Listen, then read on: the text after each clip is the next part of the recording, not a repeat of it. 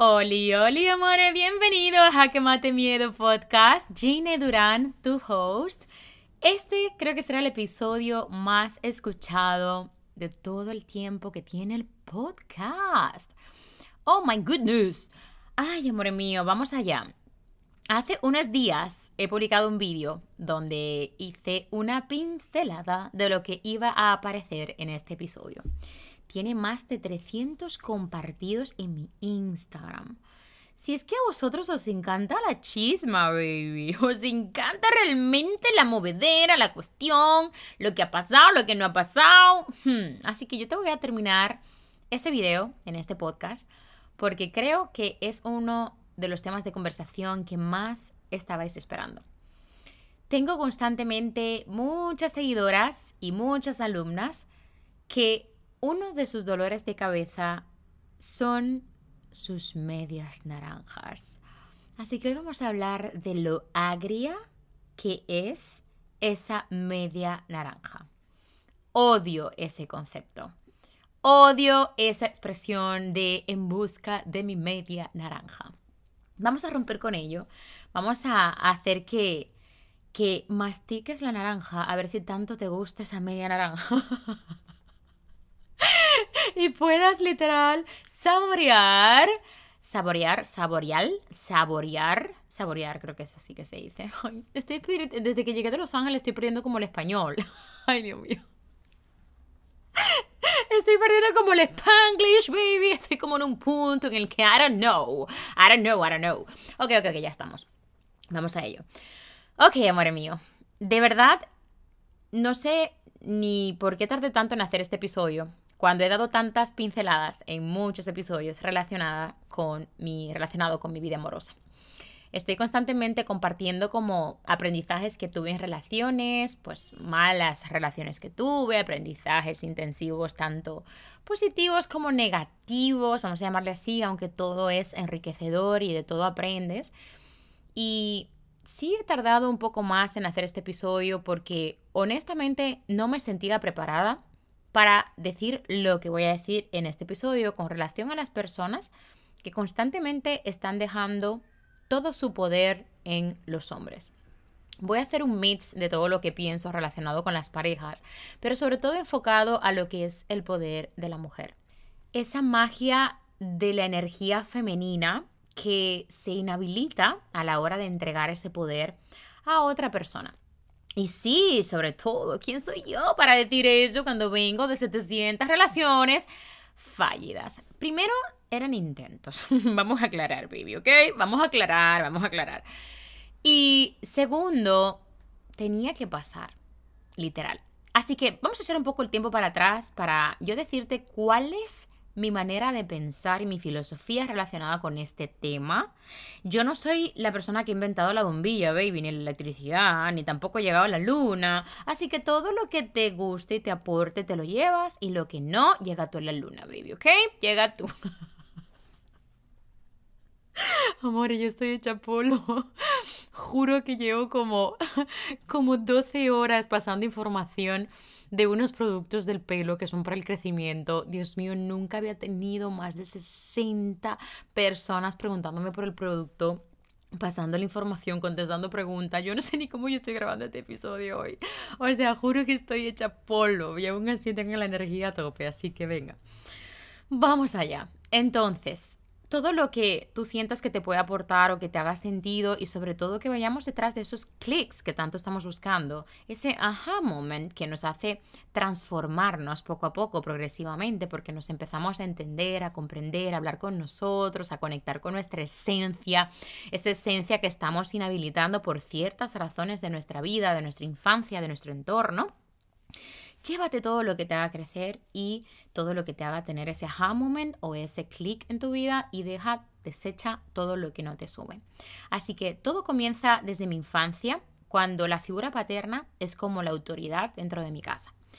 Mi mamá siempre ha sido esta persona como muy rebelde en el sentido de de que siempre está como muy a la defensiva o, o se siente como asustada ante situaciones de conflicto o discusiones y todo esto, ¿no? Situación que también yo he proyectado toda mi vida. De hecho, gran parte de mis patrones que llevo, de, de, de réplica, de conducta que llevo, son de mi mamá. De cosillas de mi infancia, de mi adolescencia y todo lo demás, ¿no?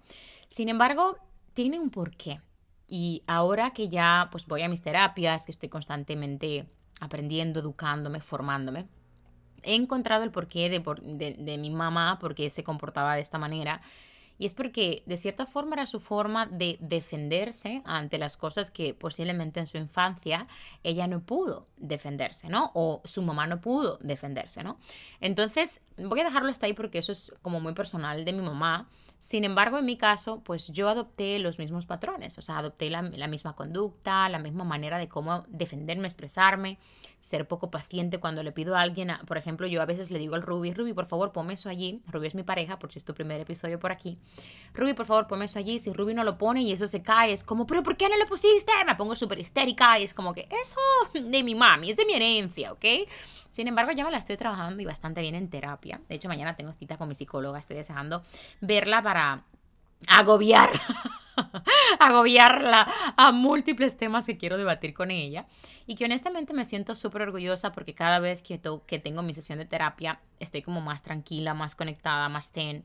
Estoy más en control de lo que son mis emociones y para mí eso es un exitazo increíble. Increíble. Y como ya he explicado en muchos episodios, es gran parte del éxito de tu negocio, de tus relaciones, de tu trabajo, de tu vida, de todo en general, de tu conexión contigo misma. Así que, volviendo al tema de mi infancia, la figura paterna fue como esa figura de manda más, o sea, fue como el, el, símbolo realmente de mi familia, entonces toda la autoridad recaía a él. De hecho, a pesar de que él no vivía con nosotras, se sentía fuertemente, él estando en casa o él no estando en casa. Sin embargo, eso no quita que mi papá era una persona muy amorosa, era una persona muy complaciente, siempre estaba feliz, le encantaba bailar, le encantaba hablar era una persona muy cercana, todo el mundo quería a mi papá, o sea, era una cosa increíble. Sin embargo, a pesar de todo, también comencé este, este podcast con la frase lo que diga el dedo, porque era una expresión que él tenía cada vez que yo le pedía algo. Si yo le decía, papi, quiero ir a la playa, lo que diga el dedo, y siempre terminaba diciendo que sí. Entonces ya te decía qué día íbamos a ir y toda la historia. Papi, quiero un juguete, lo que diga el dedo, y siempre terminaba el dedo diciendo que sí, ¿no? Entonces, de cierta forma, como que ya yo empecé a, adoptar esa conducta de que mi vida se iba a condicionar por lo que diga el dedo. Es decir, que yo iba a hacer lo que los demás me dijeran que yo tenía que hacer y más una persona que tenía más autoridad de decidir en lo que yo tenía que hacer. Ya yo empecé como a adoptar esas conductas. Repito, yo no soy psicóloga, yo te estoy diciendo las cosas que yo voy encontrando en mi camino que me hacen sentido a mis sentimientos, a mis emociones, a mi, a mi conducta a día de hoy, a cómo me comporto, cómo me relaciono, lo que siento en general cuando estoy en ciertas situaciones, ¿no? Entonces, prácticamente aquí ya empecé a tener como esos pequeños pasos de que mm, yo tenía que hacer lo que decía mi papá y además eran como cosas sin justificación. Es decir, yo pedía las cosas o yo preguntaba algo relacionado con lo que sea y como yo era tan pequeñita, nunca se me dio una justificación. Era como que simplemente me decía, le preguntaba algo, le decía algo, me decía sí, no o lo que sea, o me decía directamente, eres muy pequeña para entender esas cosas, o ya lo entenderás algún día, y siempre me quedé con esa falta, ay, Siri casi me mata, baby. Em, hasta Siri se emociona. Y era como esa esa mm, situación, ya, me, ya he perdido hasta el hilo por estar la Siri de inoportuna, me he quitado el reloj. Em, era esa situación en la que, exacto, nunca estaba como preparada para establecer conversaciones, por lo que, por ello, nunca entendía lo que sucedía. Nadie tenía esa conversación conmigo, era como que a lo que yo preguntara, cállate, no te importa ahora, no lo vas a entender. Y así yo estuve toda mi infancia hasta cierta edad de la adolescencia. Entonces, al final Aquí empecé como a moldear esos, esos primeros eh, patrones paternales, en plan de qué podía hacer, de qué no podía hacer, pero sí que tenía claro de que la figura paterna era la figura de autoridad. Ya sabemos que venimos de unas épocas muy machistas, eh, tanto en España como en Latinoamérica, y que se ha trabajado mucho para erradicar desafortunadamente se ha trabajado mucho para erradicar todo eso. Y digo desafortunadamente porque no teníamos que haber trabajado duro para combatir lo que era los derechos de la mujer, porque la mujer y el hombre son iguales, al menos para mí somos iguales. Entonces, y sé para algunas personitas por aquí que son feministas o que son un, poco de decir que no, que el hombre tiene que hacer más cosas, repito, este episodio va a ser muy polémico, posiblemente. Yo creo que va a ser el episodio más escuchado. Esta es mi manera de pensar. Y es una manera de pensar que yo tengo desde mi infancia. Es lo que siempre he sentido, lo que siempre he pensado. Cuando mi papá murió, cuando yo tenía siete años, ya ahí nos quedamos sin esa figura y empezamos como a desorientarnos, tanto a nivel emocional como a nivel económico. Una vez más se confirma que esta figura realmente es el sostén de la familia. Además, mi mamá trabajaba muchísimo, pero aún así mi papá era el que estaba dando más dentro del bote siempre estaba ayudando en todo, estaba pagando los colegios, eh, era el que, el que ayudaba a que mi mamá pudiera pudiese sostener la familia, ¿no?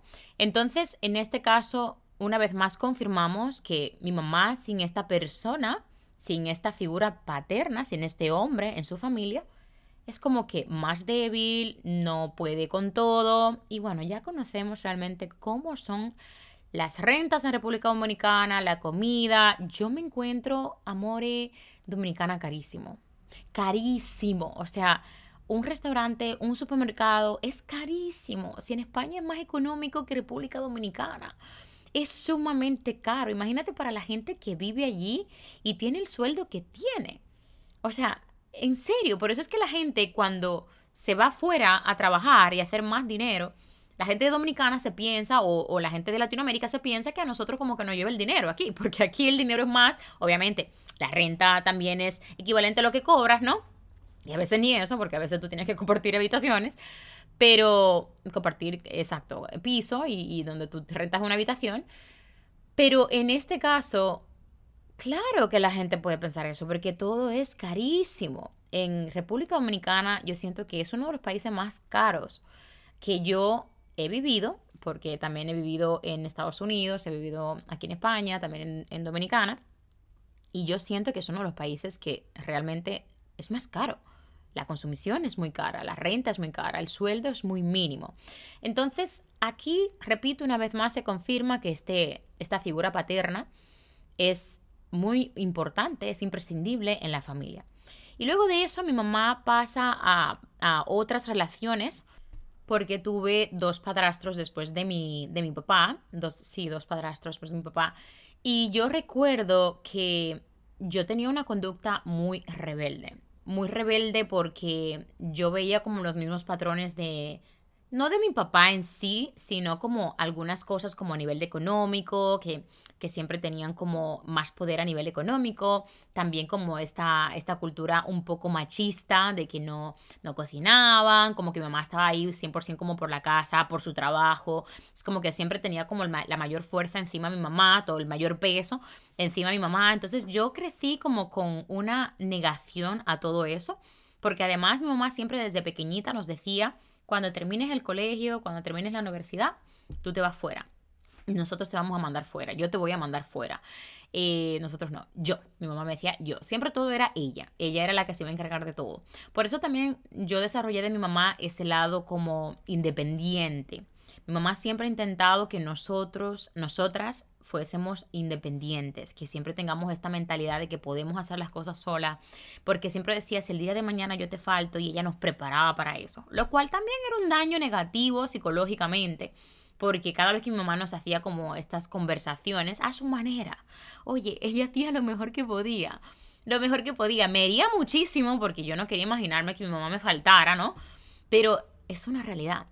Y de cierta forma le agradezco mucho que me creara la conciencia de que ella puede faltar en cualquier momento. Entonces al final aquí empecé como a entender que era algo que yo no quería en mi vida. Por tanto, desde muy pequeña, cuando mi papá falleció, yo tenía claro que yo no quería que en mi hogar existiera esta figura de poder o esta figura donde yo tuviera que llegar a casa a preparar comida o a cocinar o, después de un día intenso de trabajo o dedicarme al 100% a lo que era cuidado de la casa. Yo tenía sumamente claro que es algo que era algo que yo no quería hacer. Y yo era súper pequeña, que tú dices, ¿de dónde tú has sacado eso? O sea, si eras súper pequeña, que tenías 8 años, 9 años, pero desde pequeña yo desarrollé como esa independencia. Al punto de que cuando yo comencé a, desarrollarme, no, a, relacionarme con los intentos de pareja que tuve en República Dominicana, yo empecé a adoptar lo que era el comportamiento de una chica sumisa. Yo no quería eso, pero era lo que yo prácticamente estaba viendo en mi infancia, con mis, las, las madres de mis amigas, en gran parte de mi mamá. Y esa contradicción de mi mamá que me decía, tú tienes que ser independiente, tú tienes que valerte por ti misma, tú tienes que pagarte tus cosas y toda la historia. A la vez, cuando yo veía que mi mamá como que aceptaba que esta persona pues no tuviera una comunicación clara o yo qué sé, como que siguiera marcando el peso y más importante en la casa como esa figura masculina en la casa, eso de cierta forma me generó una contradicción psicológica en la que yo era una sumisa para poder agradar y gustar al hombre que yo necesitaba porque tuve esa falta de mi papá tan temprano, a tan temprana edad, ese amor que yo buscaba paterno, lo buscaba en los chicos, ya he hablado de eso en otro episodio. Sin embargo, a la vez, yo me rebelaba. Era como que sí, yo soy sumisa, pero no soy sumisa. Entonces, al final, era como todas mis relaciones, mis intentos de relaciones, una inestabilidad. Yo ni siquiera sabía lo que quería, yo no me amaba, yo no me respetaba. Yo estaba, yo ni siquiera, ni siquiera sabía quién yo era. Estaba, ni, siquiera me había preguntado nunca quién yo era. O sea, yo te podía describir otra persona a la perfección, pero yo no sabía describirme a mí. Alguien me preguntaba cuál es tu color favorito, yo no sabía. Eh, cuál es tu deporte favorito, no lo sé, eh, qué te gusta hacer, no lo sé. O sea, yo no sabía absolutamente nada de mí. Yo estaba viviendo en un cuerpo y en una mente que yo desconocía completamente. Sí que es cierto que tampoco tenía los recursos para empezar a indagarme, a conocerme, a mover, a empezar a explorar cositas dentro de mí. Solo sabía que algunas conductas de estas, de estas personas no me gustaban. Y aquí es donde entra cuando comienzo estas relaciones con estos chicos donde querían pagarme absolutamente todo. Algunos de ellos me insistían en que yo no necesitaba trabajar. Otros no le gustaba que yo tuviera esta libertad con mis amigas, querían que yo estuviera en mi, en mi casita encerradita. Pues comportamientos machistas que no vamos a entrar como en este episodio en profundidad que yo pienso sobre el machismo en sí, pero sí que estaban condicionando mi manera de ser creativa, de ser feliz, de sentirme en paz.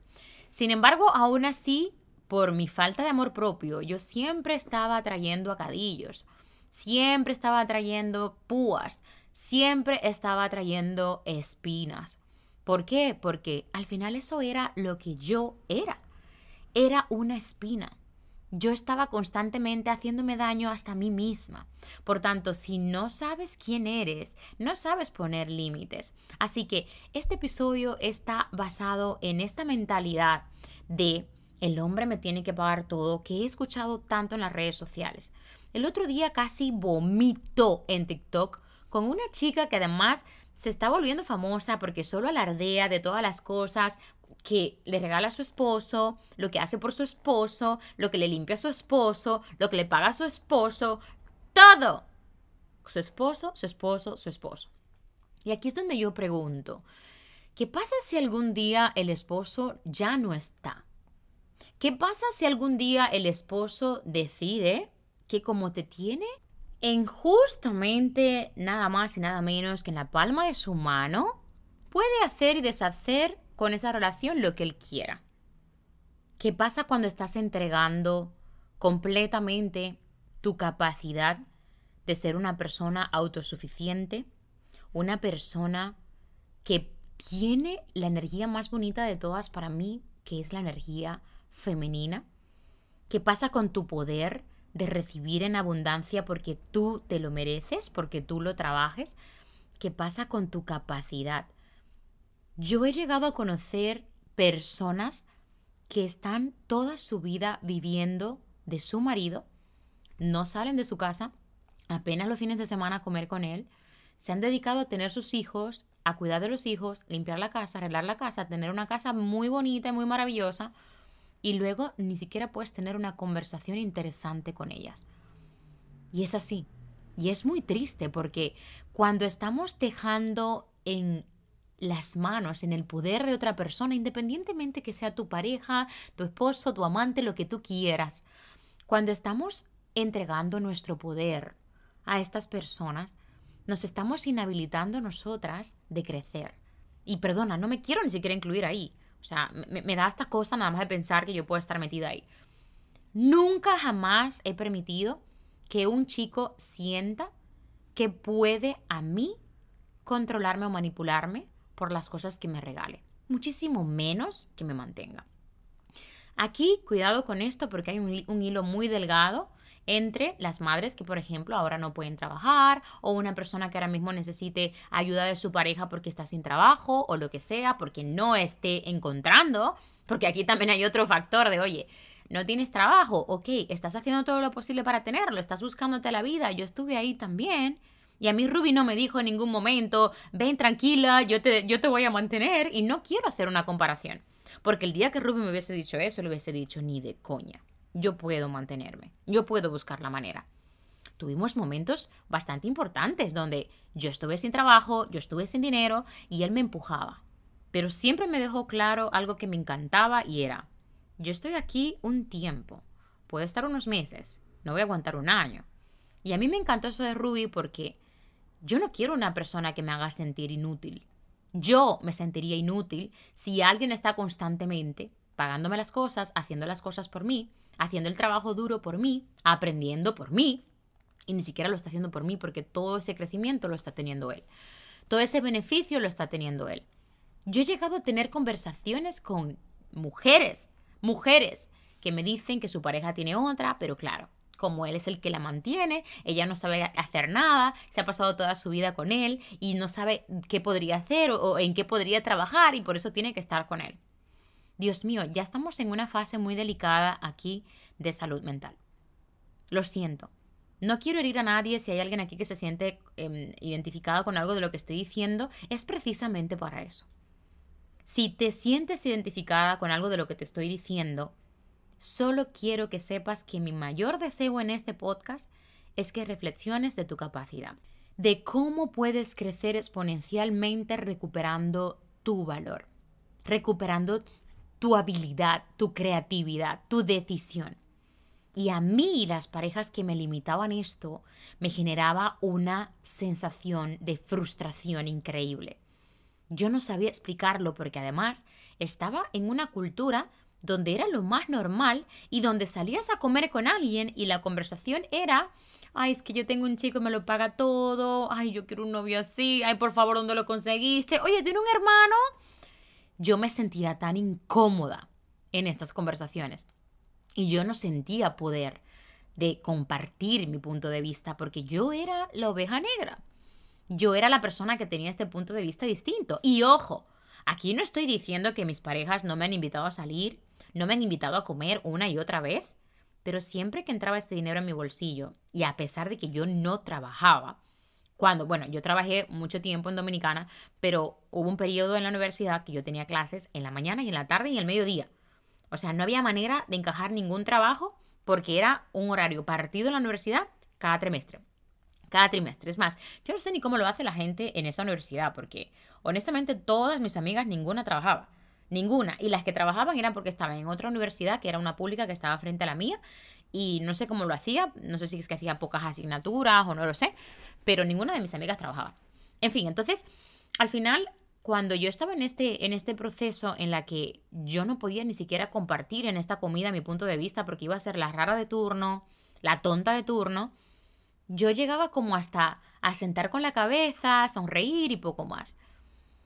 O sea, literal la palabra que define para mí que un tío sienta el poder de controlarme o de dirigir mi vida, de organizar mis planes, mis decisiones, mi forma de vestir, mi forma de pensar, porque me esté pagando las cosas, porque me compre regalos, O sea, una persona que a mí me falte el respeto y luego se aparezca en mi casa como un ramo de flores y que sienta que con eso se ha, se ha pagado todo.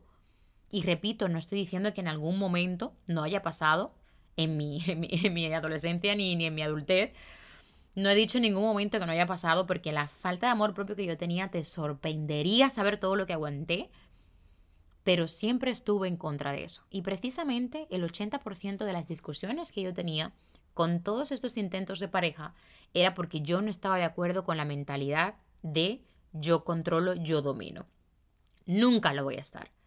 Para mí una relación es una decisión de dos. 50-50. Yo te invito hoy, tú me invitas mañana, hoy pagamos a media, los dos. Ya lo he dicho en otro episodio, Ruby tiene su cuenta por separada, yo tengo mi cuenta por separado, Ruby no toca mi dinero, yo no toco su dinero. El día que Ruby ponga un centavo en mi cuenta, se lo tiro para atrás. Porque mi cuenta es mía y él no tiene ni siquiera por qué influir en las decisiones que yo tomo en esa cuenta. Yo voy a ser millonaria. Estoy de camino a ser millonaria y me lo estoy trabajando muchísimo. ¿Por qué Ruby tiene que disfrutar de ese dinero? ¿Por qué tiene él que tomar decisión sobre ese dinero? Si lo estoy sudando yo. Si es mi dinero, es mi energía, es mi abundancia, es mi trabajo, son mis conocimientos, es mi esfuerzo. ¿Por qué tengo yo que cederle a alguien el permiso o el poder de lo que yo estoy construyendo? Y sí, sé que por aquí hay muchísimas personitas tradicionales. Ay, no, nosotros tenemos una cuenta en común y no va de fábula, perfecto. Pero yo te voy a decir una cosa. Si hay una cosa que muchas de mis alumnas se quejan, mis alumnas que trabajan y la pareja también, se quejan muchísimo, es porque todo lo tienen que consultar con la pareja. Todo lo tienen que hablar con la pareja. Muchas de las discusiones, es más, el otro día leí una estadística súper alta, ahora mismo no voy a inventármela porque no me acuerdo cuánto era, una estadística súper alta de las discusiones en pareja a consecuencia del dinero. El dinero genera discusión, quita paz, genera separación incluso. El dinero genera unos intereses que pueden llegar a terminar en algo súper feo. El dinero le pertenece a la persona que se lo está trabajando y que se lo merece. ¿Por qué yo, en mi peor situación en la que yo no tenía dinero, tenía que pedirle dinero a Ruby para irme de compras o salir a comer? Jamás he hecho eso. Jamás le he pedido a mi novio, Ruby, ¿me puedes dejar 50 euros para irme a comer? Jamás. Y lo podría hacer perfectamente. Me lo regalaría. Claro, cariño, vete. De hecho, en uno de los viajes a París, Ruby me regaló, me parece que fueron como 200 euros, y me dijo, mi amor, vete a cualquier restaurante chulo, allí disfruta, pásatela bien, mándame vídeos. Y fue un gesto súper bonito porque me lo hizo con una cartita y, y, y Ruby nunca, nunca, jamás me ha regalado dinero. Pero quiso tener ese detalle porque en ese viaje él no iba y sabía que me hacía mucha ilusión irme a París. Y está bien, no estoy diciendo que te niegues a recibir regalos o detalles de este tipo. Para mí el dinero es energía, ya hice un episodio relacionado con eso. Me refiero a que tu dinero es tu dinero, su dinero es su dinero. Y aquí, así como estamos trabajando los dos, aunque yo trabaje más que tú, aunque tú trabajes más que yo, el dinero de cada cual para mí debe de ir separado. Porque a la hora que tú mezclas eso, ya todas las decisiones se basan en una decisión externa, que sería la de tu pareja. Por eso muchas personas que quieren contratar mis servicios, una vez que hablan conmigo, muchas de ellas me dicen, bueno, lo voy a hablar con mi marido. Es como que me quedo como en blanco porque digo, ¿cómo puedes preguntarle a tu marido si puedes hacer una formación que te va a ayudar a duplicar los ingresos en tu negocio, a mejorar tu autoestima, a desarrollar tu liderazgo en las redes sociales y tu presencia digital y con ello subir en alto lo que es tu negocio y tu emprendimiento. ¿Cómo podemos llegar a consultar a alguien para hacer eso? Otra cosa es que tú quieras comunicárselo a tu pareja para saber qué opina relacionado con eso, por si te puede dar un consejo relacionado con eso. Pero no pedir permiso relacionado con eso porque están compartiendo cuentas entre los dos. Por eso quería compartir esa parte y honestamente una de las razones por la cual yo no quería hablar de esto es porque sé que muchas de mis seguidoras son latinas y vienen de esta cultura, vienen de esta educación y vienen como de esta creencia, pero también sé que muchas de ellas en el fondo saben que tienen su valor, que tienen su potencial, que tienen su capacidad. Recuerdo haber tenido esta conversación con una chica que estudió medicina. Conocí un chico que le dijo, deja eso, son muchas horas, no duermes nada. Y fue como, céntrate con los niños, que no ponemos, que nadie los puede cuidar y toda la historia. Y ella me contaba lo infeliz que era de estar en casa, cuidando a los niños, recogiéndolo en el cole, lavando la ropa y haciendo todas estas cosas, pudiendo pagar a una persona que le pudiese ayudar en eso, porque su marido no quería que ella trabajara. Aquí yo siento que es una falta de amor propio importante, de reconocer cuál es nuestro valor que queremos en nuestra vida, porque como siempre digo y repito, si no sabes dónde vas, ya lo tienes automáticamente ya lo tienes. Así que el otro día vi un video donde una chica que además se viralizó muchísimo, no me acuerdo el nombre de la chica honestamente, todavía a día de hoy me siguen llegando gente que le da like a mi comentario, la que he liado yo con ese comentario, no os puedo explicar, o sea, como más de 1500 personas le han dado like a mi comentario y se han metido ahí una cadena y un show que hasta amigas mías me han escrito diciéndome, estás por aquí, no sé qué. Nunca me entro en las publicaciones de otra persona, pero si hay un tema que a mí me saca de quicio realmente es este tema. Es el, hecho de que la mujer pueda regalar así de, fácil, y no fácil porque sé que para ellas es, una decisión difícil y dura, ¿no? Pero en realidad, para mí, es muy fácil decir que sí a lo, a lo cómodo y a lo fácil, al me resuelven la vida. Pero ¿qué te estás perdiendo cuando tomas esta decisión? ¿Qué estás evitando que suceda en tu vida cuando tomas esta decisión? ¿Qué tanto estás evitando aprender y expandirte y crecer y desarrollarte y ser esa persona que tanto quieres ser en el fondo, aunque ahora tu capacidad no te permita ver?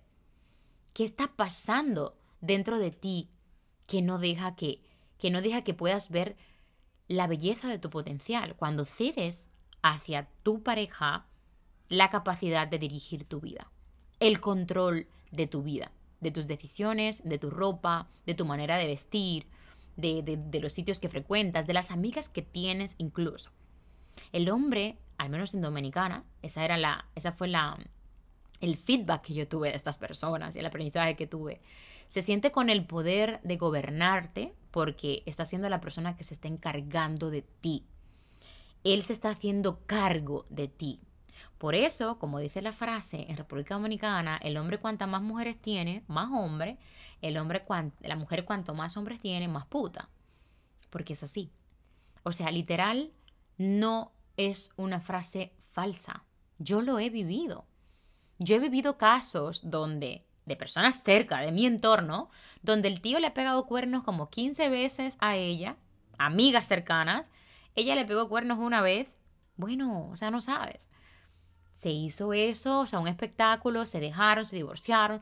Eso lo hemos visto. Y además, no solo una vez, he tenido a un par de amigas que le ha pasado esta situación. Sin embargo, es un, es, es un tema de, de aprender a poner límites, de saber qué es lo que quieres. De cierta forma, algo dentro de mí, desde muy pequeña, siempre me decía, este no es tu lugar, tienes que salir de aquí.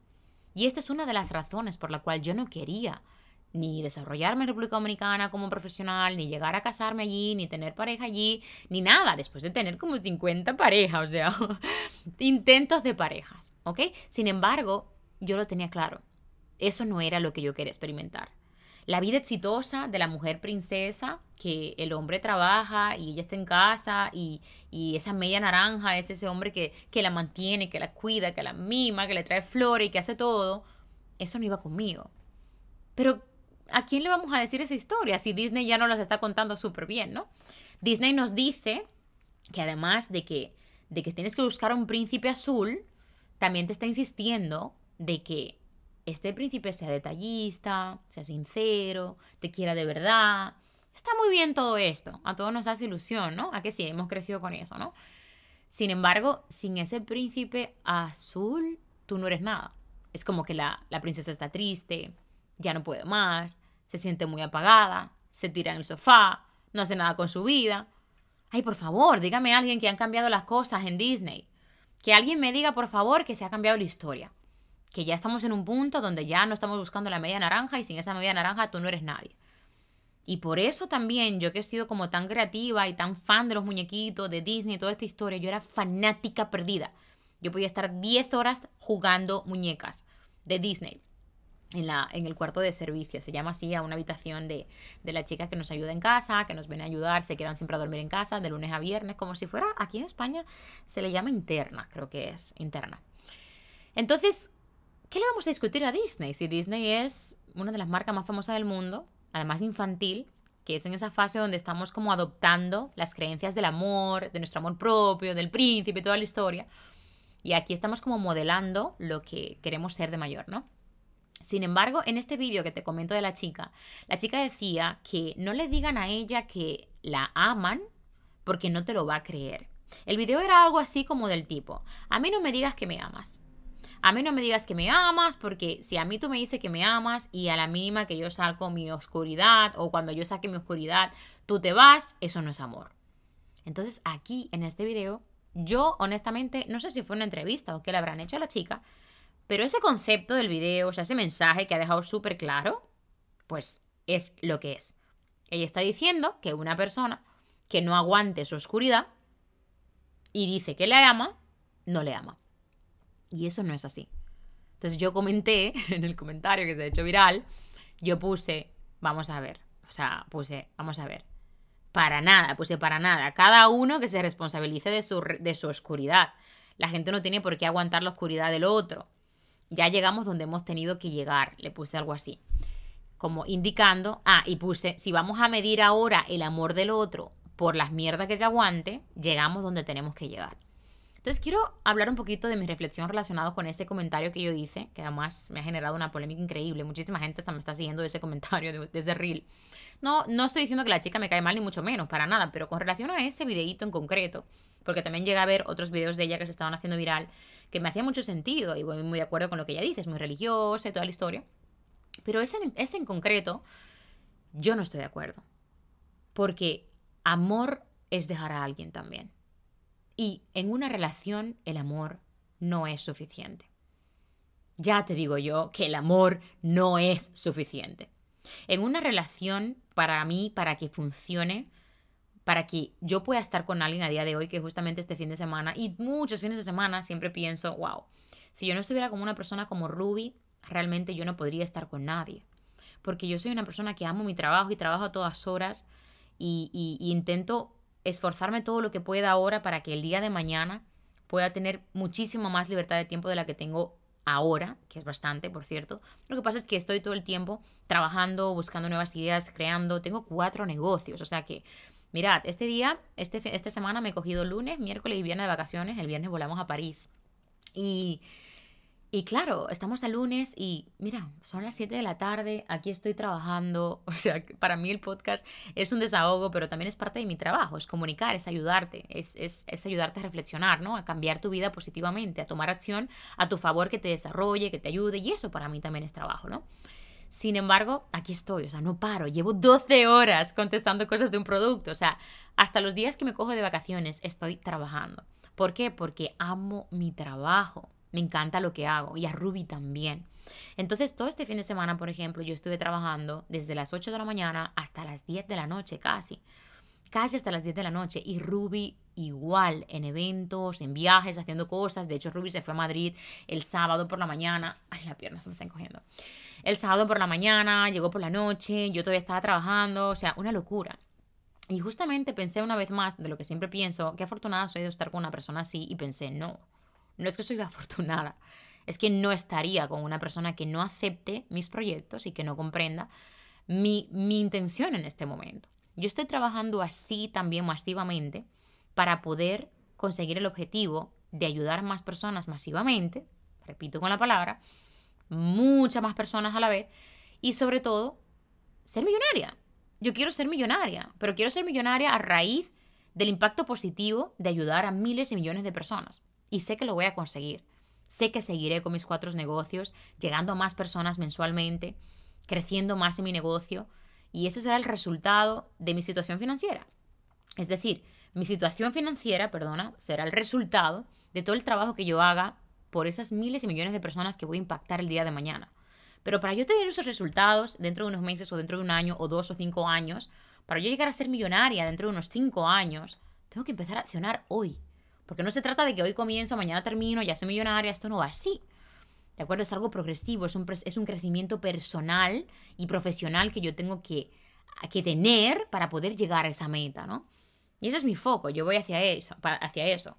No te vas a convertir en una persona millonaria tomando pequeñas acciones, acciones pequeñitas y pocas decisiones y, y, esperando que la vida te sorprenda y haciendo siempre lo mismo dentro de tu trabajo. No, no, no. Haciendo cosas diferentes, expandiéndote y demás. Pero bueno, este episodio no es para enseñarte a ser millonaria, ¿vale? Sin embargo, en este video en sí, yo reflexioné mucho porque amor realmente no es suficiente dentro de una relación. El amor está muy bien para que exista como esa comprensión, ¿no? Ese cariño, esa, esa conexión que tienes con tu pareja, pero tienes que ir a más. Por ejemplo, yo no podría estar con una persona, yo no estaría con una persona que no acepte mi propósito en mi vida, mi misión en este momento, que es hacer de mi trabajo lo más intenso ahora para que el día de mañana yo pueda disfrutar antes. No tenga que esperar jubilarme, que creo que nunca lo voy a hacer, pero jubilarme para disponer de más tiempo a mis 60 años. Yo, literal, me quiero jubilar a mis 45, mis 50 años. Es que es tal cual. 45, 50 años. Esa es mi misión y el trabajo que yo estoy haciendo es para eso. Ahora, ya te digo que no me voy a jubilar nunca, creo, porque amo demasiado lo que hago.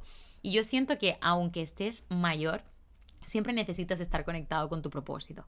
Pero que por el dinero y tranquilidad a tope financiera y ayudar a muchas personas, porque también tengo dentro de mi propósito trabajar con animalitos, poder darles hogar, ayudarles eh, y también cuidar a niños sin hogar, sobre todo que hemos hablado de ese proyecto con Ruby, de irnos a África a, estrechar nuestra mano y, colaborar por allí.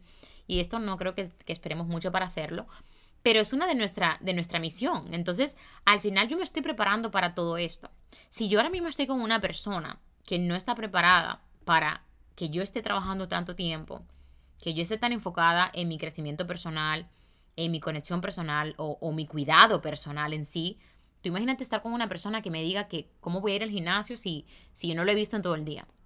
Me volvería loca que una persona me esté sacando en cara que después de trabajar yo haga deporte, por ejemplo que yo esté priorizando mi salud física o mental antes que él.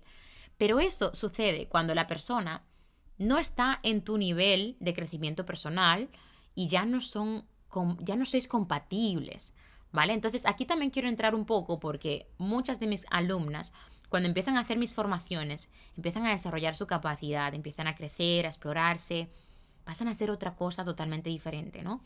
Sin embargo, esto choca, cuando tu pareja está acostumbrada a verte en, una, en un estado un poco más sumiso, más comprensivo, un poco más, más alineado hacia lo que él quiere conseguir, esa, esa, esa cuerda se empieza a estirar, a estirar o a romper incluso.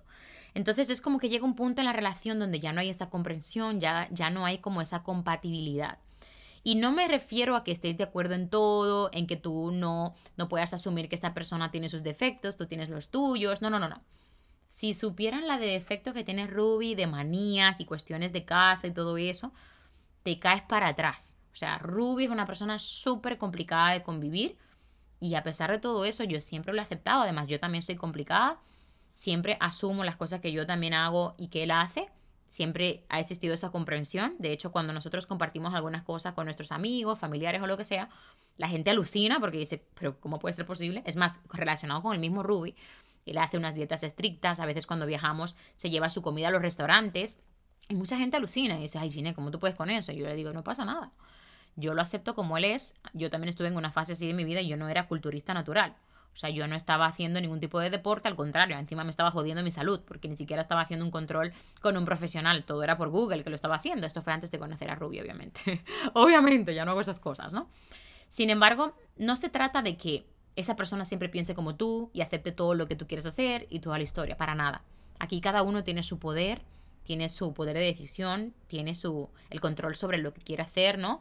Y está muy bien tener esa comunicación para poder pues compartirlo y hacerlo más grande, ¿no? Para que se pueda florecer más ese proyecto, desde un punto de vista maduro, desde un punto de vista como lógico, ¿no? Así que la primera parte de, todo esto es que una persona no tiene por qué quedarse si no puede con tu oscuridad, Si, por ejemplo, el caso de estas alumnas, esta persona ya se siente infeliz de estar con esta chica que quiere volar y quiere pasar al siguiente nivel y él realmente se quiere quedar ahí donde él está porque él está cómodo y él es feliz ahí, esta persona no tiene por qué aguantar a mi alumna y mi alumna tampoco tiene por qué seguir con él. Si ella quiere pasar al siguiente nivel y él se quiere quedar, esa decisión, por más que duela, se tiene que tomar. Yo he dejado a una persona por amor. Yo he dejado a una persona porque sabía que yo no era la persona que le podía hacer feliz porque él estaba muy cómodo en esa zona donde él estaba y yo quería expandir mis alas, pero yo no sabía expresar, expresar eso y conocer eso de mí. Yo todavía estaba en ese proceso donde yo ni siquiera me conocía, yo no sabía dónde quería llegar, yo no sabía qué quería hacer, yo ni siquiera sabía por qué me sentía tan depresiva, tan triste, tan sin sentido, tan incomprendida, tan sola. Yo no lo sabía y yo estaba desesperada, pero sabía que ya no quería seguir en esa relación por alguna razón.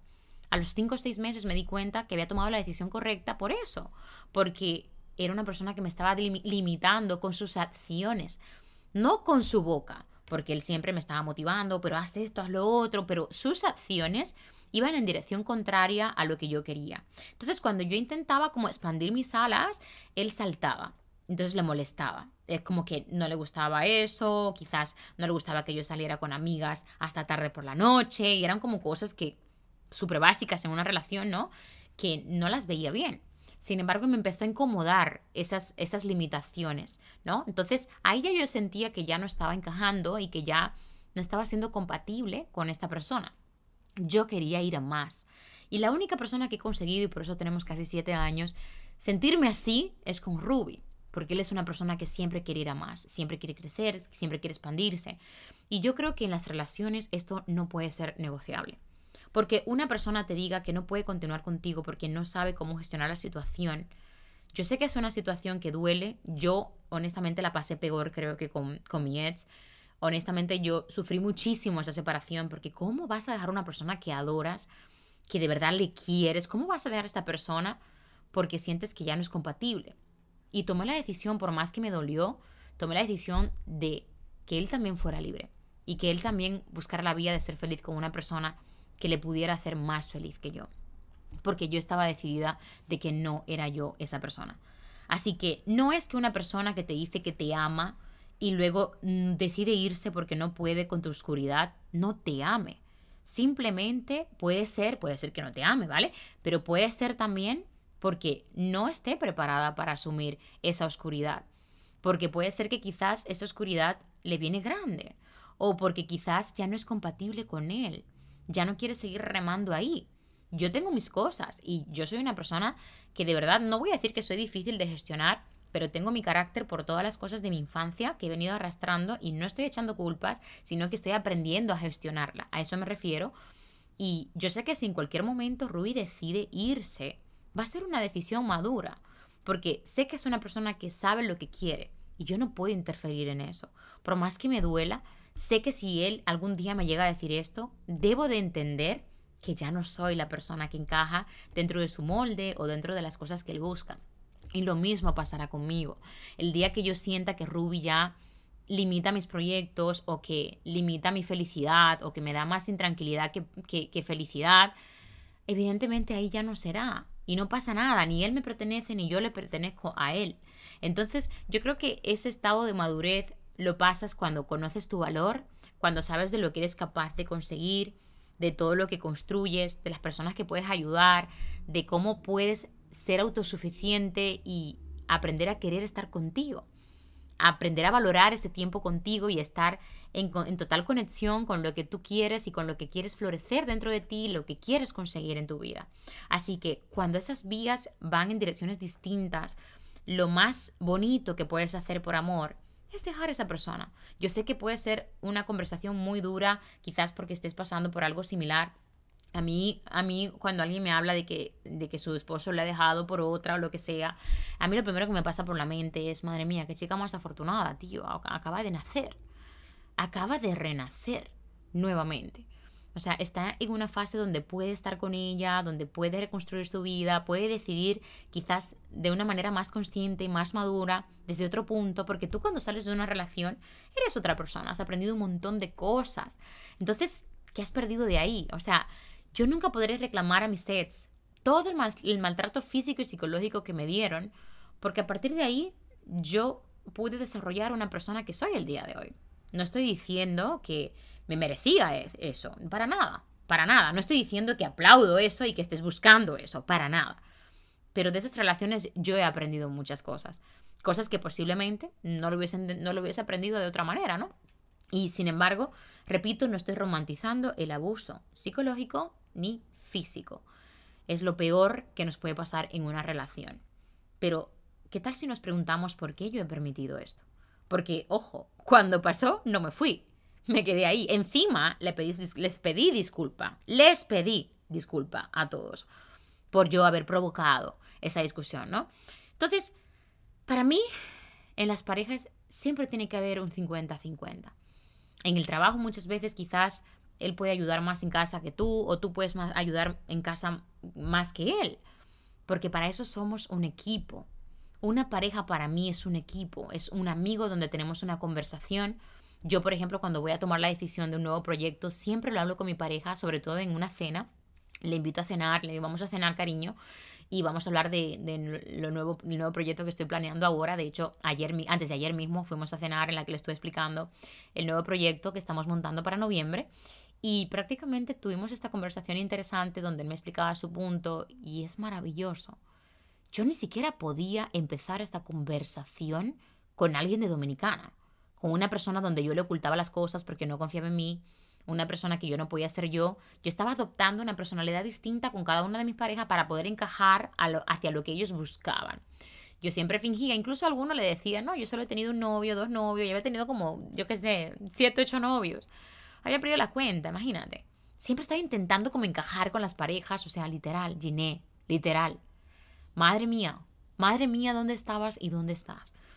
Pero para yo llegar a donde estoy, tuve que pasar por ahí yo fui una persona totalmente distinta con cada una de mis parejas en República Dominicana. Pero siempre tuve algo. Un corazón que no me cabía en el pecho, sinceridad en el sentido de que podía ocultar cosas, pero jamás mentía.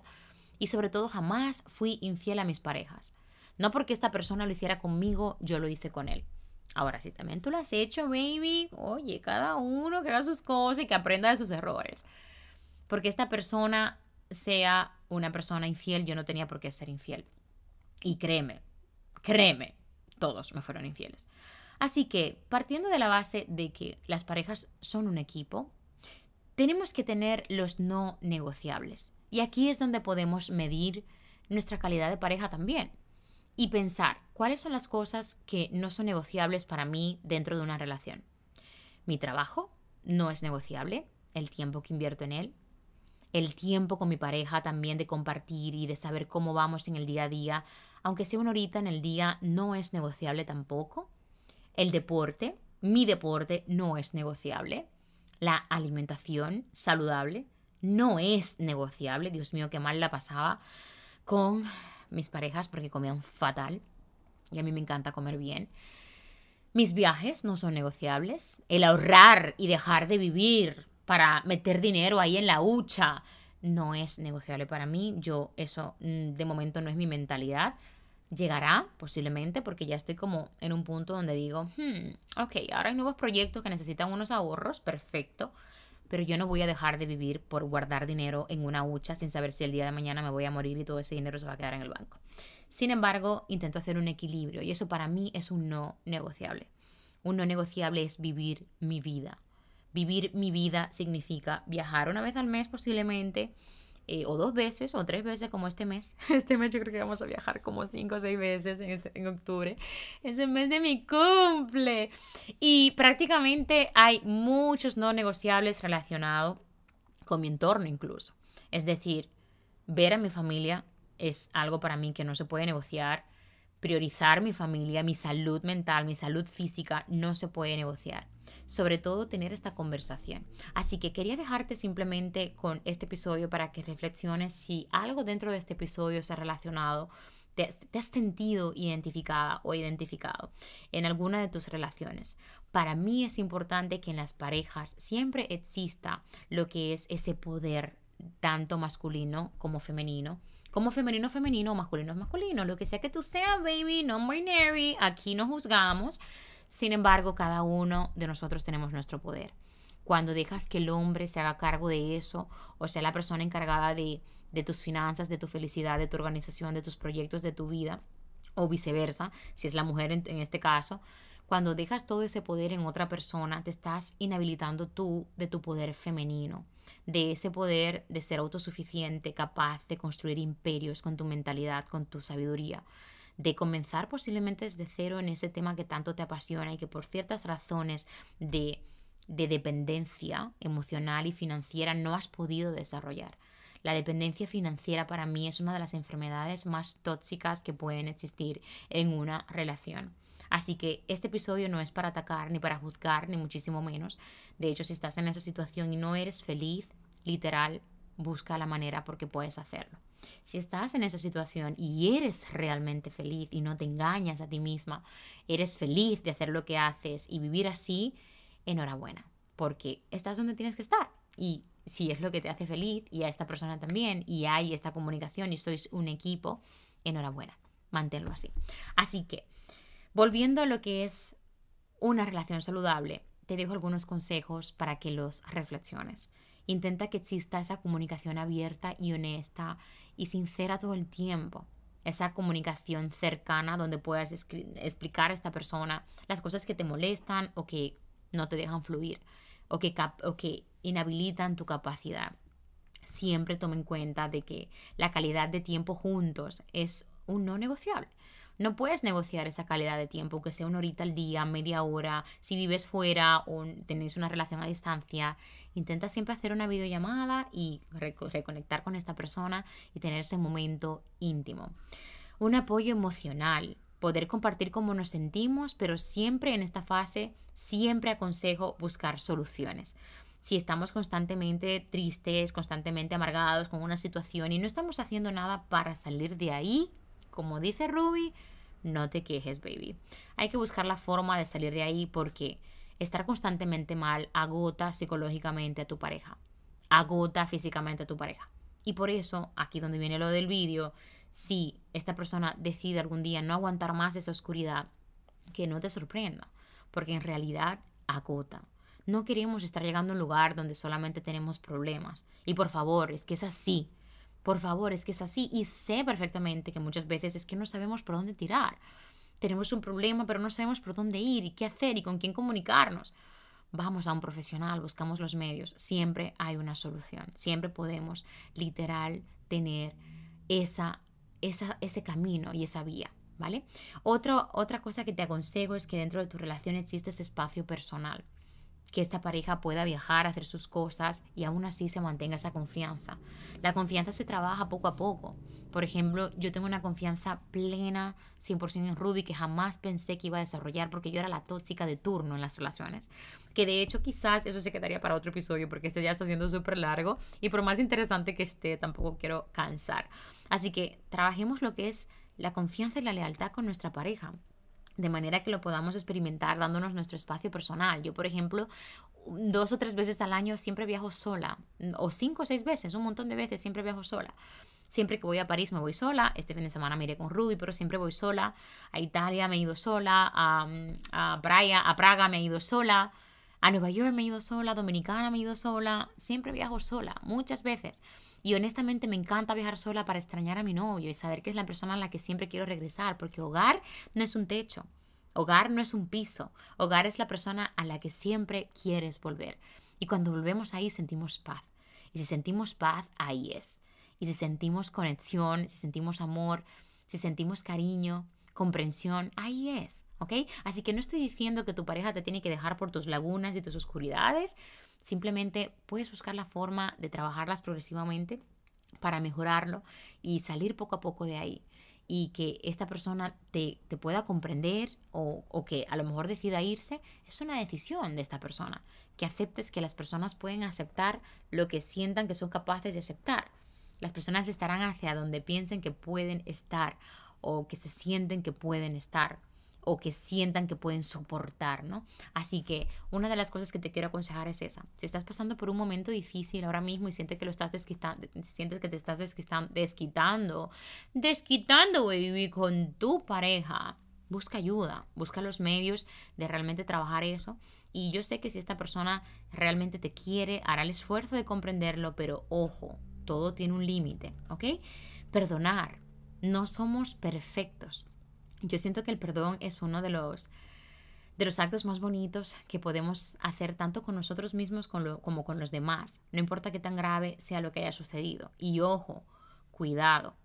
Tenemos los no negociables dentro de nuestra relación que hay algunas cosas que definitivamente no se pueden perdonar. En mi caso, yo tengo algunas cosas que yo no perdonaría. Por ejemplo, de momento, una infidelidad, una infidelidad no la perdonaría. No es algo que yo perdonaría hoy porque sé que si esto llegara a pasar es porque esta persona ya no quiere estar conmigo. Entonces, por más que me diga que quiere volver o lo que sea, no es algo que, que realmente esta persona desea hacer. Al menos así es como yo lo siento. Así que Finalmente, amor propio. El amor propio es la salida, la píldora mágica, la clave para absolutamente todo. Si no te trabajas tú, ¿cómo puedes trabajar todos los demás? Si no te amas tú, ¿cómo puedes exigir que los demás te amen y te respeten? ¿Cómo puedes pedirle al universo que te dé algo que ni tú mismo ni tú misma te estás dando? Así que, amor mío, el episodio está durando 50 horas. Te dejo este episodio aquí para que reflexiones. Repito, no estoy intentando meterme con tu vida amorosa, ni tu vida financiera, ni todo tu dilema que estés pasando ahora mismo em, para salir adelante con tus hijos, o sola, o con tu carrera, o con todo. Mi mamá, de hecho, cuando estaba en la universidad, fue mi papá que le ayudó a pagarla. O sea, hay gestos que, que realmente se, se, valoran y que no estoy hablando de eso concretamente. Al contrario, tenemos que aprender también a recibir y, y también a, a, dar, ¿no? Aprendemos a dar, aprendemos a recibir también. Por eso no quiere decir que te estés aprovechando de alguien, ni muchísimo menos, pero no inhabilites tu capacidad creativa de expansión, tu capacidad de, de ser algo más que una persona que le están pagando absolutamente todo y que lo tiene todo fácil y que no se puede expandir y que no puede crecer y que no puede llegar a desarrollar cualquier proyecto que se proponga. Espero que el mensaje llegue como lo he querido plasmar. Sin embargo, te quiero un montón. Gracias una vez más por escucharme. Te abrazo súper fuerte si estás pasando por una situación difícil. Eres capaz de salir de ahí, de expandir tus alas mucho más de lo que lo estás haciendo ahora. Lo sé porque lo he visto una y otra vez en cientos y miles de alumnas en mis formaciones, en mis coaching de vida que doy de mentalidad. Te abrazo muy, muy fuerte. Gracias una vez más por escucharme. Si te ha gustado este episodio, porfis compártelo con alguien que tú sientas que le puede ayudar o en tus historias etiquetándome para poder verlo y darte las gracias profundamente. Gracias una y otra vez. Gracias a ti estamos creciendo en, este, en esta vía que está siendo de mucha ayuda para muchas personas. Te quiero, eres muy importante que lo sepas, vales muchísimo. Te abrazo. Chao, chao.